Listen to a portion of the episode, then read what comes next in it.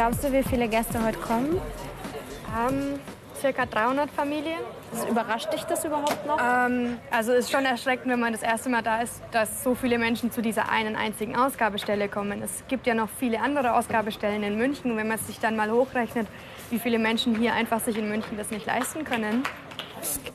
Wenn ich mir mein Leben so anschaue, dann habe ich eigentlich ganz schön Glück gehabt. Ich habe tolle Eltern, die für mich gesorgt haben, habe eine gute Schulbildung, habe studiert und einen Job, der mir Spaß macht und von dem ich auch noch leben kann. Fast 20 Prozent der Menschen in Deutschland geht es nicht so gut wie mir. Sie sind arm oder von sozialer Ausgrenzung bedroht. Aber was heißt arm sein eigentlich für diejenigen, die es sind? Und was bedeutet es für eine Gesellschaft, dass es Armut gibt?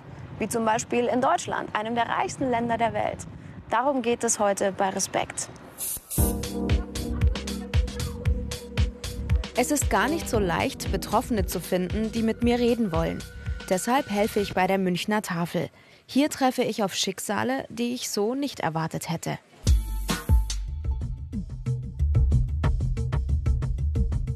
Weltweit leben über 700 Millionen Menschen in extremer Armut. Sie leiden an Hunger, an Durst, haben kein Dach über dem Kopf und können sich keine Medikamente leisten. Sie sind mittellos und können nicht mehr für ihre Grundbedürfnisse sorgen. Armut ist schwer zu messen.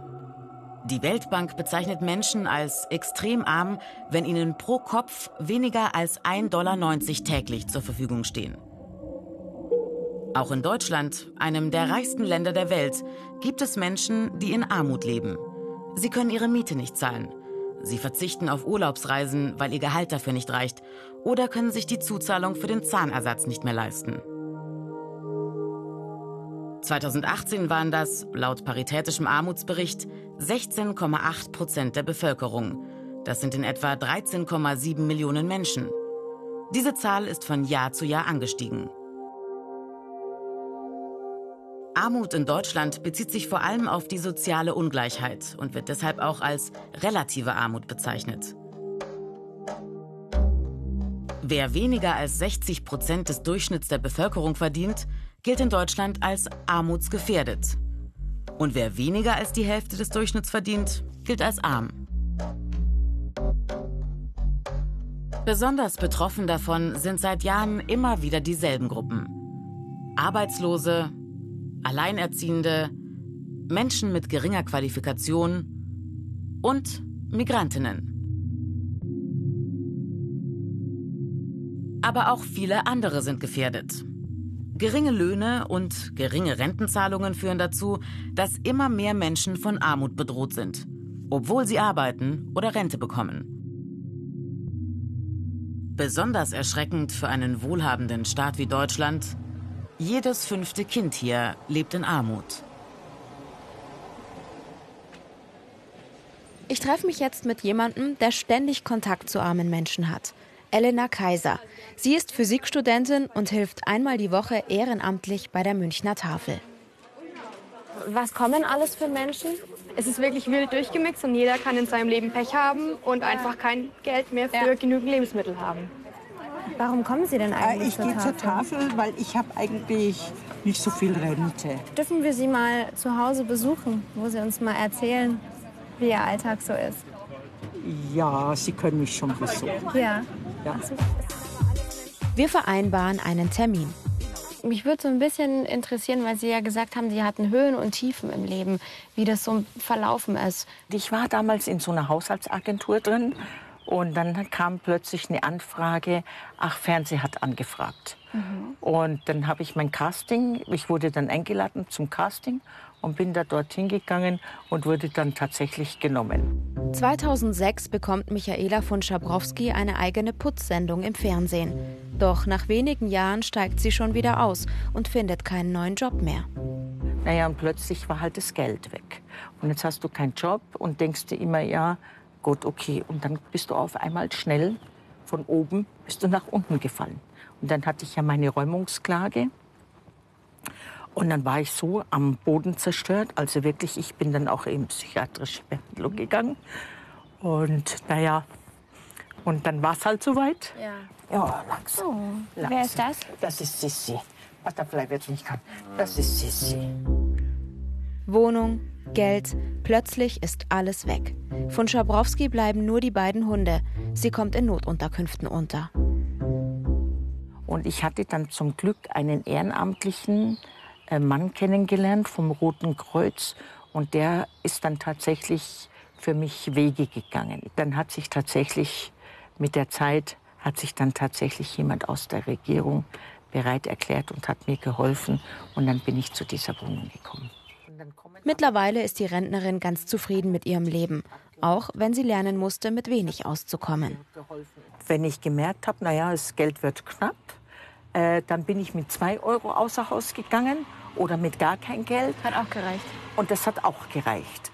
Aber dann habe ich halt nichts unternommen und dann habe ich gemerkt, es fehlt mir irgendwas, mhm. weil du ziehst dich zurück. Ja. Und es sollte nicht sein. Mhm. Und weil das ist ja eine große Gefahr ne? bei ja, Menschen, die man, nicht so viel Geld man haben. Man tut sich dann wirklich zurückziehen, ja. man isoliert sich. Mhm.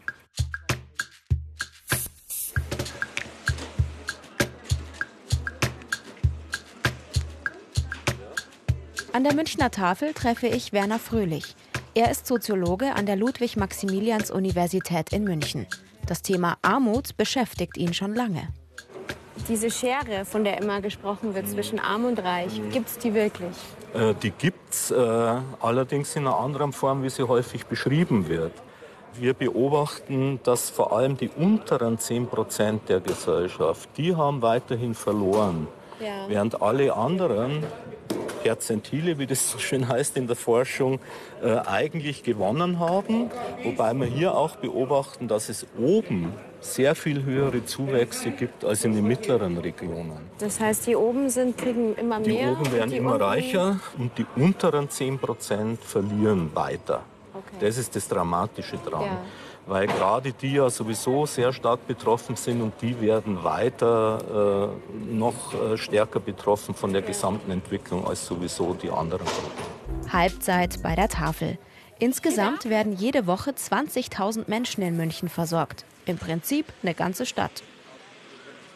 Jetzt gibt es ja solche Organisationen wie die Münchner Tafel. Mhm. Das wird ja auch nicht staatlich finanziert, ne? Nee, wir sind ein privater Verein, der sich ausschließlich aus Spenden und Mitgliedsbeiträgen finanziert. Und was wir hier tun, ist jetzt weniger Menschen vom Hungertod zu bewahren, sondern wir versuchen ihnen mehr Freiräume zu äh, geben, dass sie halt doch wieder ein bisschen gesellschaftliche Teilhabe äh, haben können. Und wir versuchen sie wieder rauszulocken aus dieser Isolation, sodass sie halt dann wieder unter Menschen kommen und erkennen, boah, das ist schön. Deshalb haben wir auch diese Form der Wochenmärkte und nicht irgendwelche schäbigen alten Supermärkte. Aber ist es nicht ein bisschen traurig, dass Sie das über Spenden organisieren und ja, dass das es kann, nicht von staatlicher Seite kommt? Kann man so und so sehen. Wenn jetzt der Staat das organisieren würde, würden Sie glauben, dass der den Salat, der schon ein bisschen welk ist, rechtzeitig unter die Leute bringen könnte? Das, glaube ich, müssen Privatleute tun. Und deshalb bürgerschaftliches Engagement natürlich immer gegeben. Also immer zu schreien, der Staat muss alles richten, ist der falsche Weg. Das können wir gut machen. Was der Staat machen müsste, ist die Voraussetzungen mal zu verändern. Das also auch im Polit, ja, man muss mal drüber nachdenken, wie kann man das Vermögen gerechter verteilen? Wie kann es sein, dass jemand, der ein Leben lang gearbeitet hat, so wenig Rente kriegt, dass er nicht davon leben kann? Das sind Ungerechtigkeiten und das, das schadet dem Staat als solchen. Dafür wären Politiker da, dass sie das mal verändern. Also die größte Gruppe, die wir als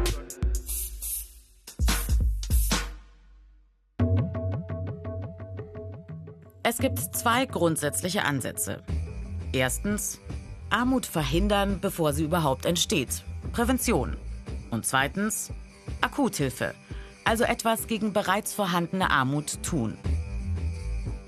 Wichtige Stellschrauben zur Prävention von Armut sind die Bildungspolitik.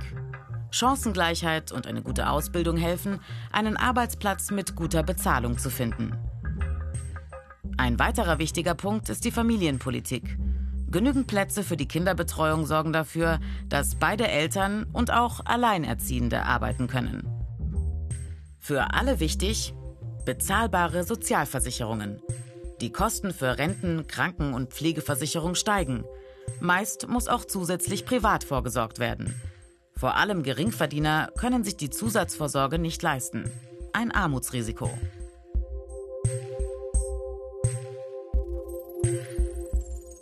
Die Realität zeigt, Armut trotz Arbeit nimmt zu. Laut Armutsbericht 2018 sind 33,2 Prozent der Armen erwerbstätig. Ihr Einkommen reicht aber nicht zum Leben. Und auch Bildung schützt nicht unbedingt vor Armut. Fast drei Viertel der Armen ab 25 Jahren haben ein mittleres oder sogar ein hohes Qualifikationsniveau. Eine weitere Stellschraube ist die Arbeitsmarkt- und Lohnpolitik, zum Beispiel der Mindestlohn. Höhere Bezahlung heißt später mehr Rente und damit Schutz vor Altersarmut. Kinderarmut ist auch in Deutschland ein großes Problem. Mittel dagegen wären mehr finanzielle Unterstützung für Familien mit wenig Einkommen, neue Formen des Kindergelds und mehr kostenfreie Angebote für Kinder aus ärmeren Familien, vor allem mehr Förderangebote.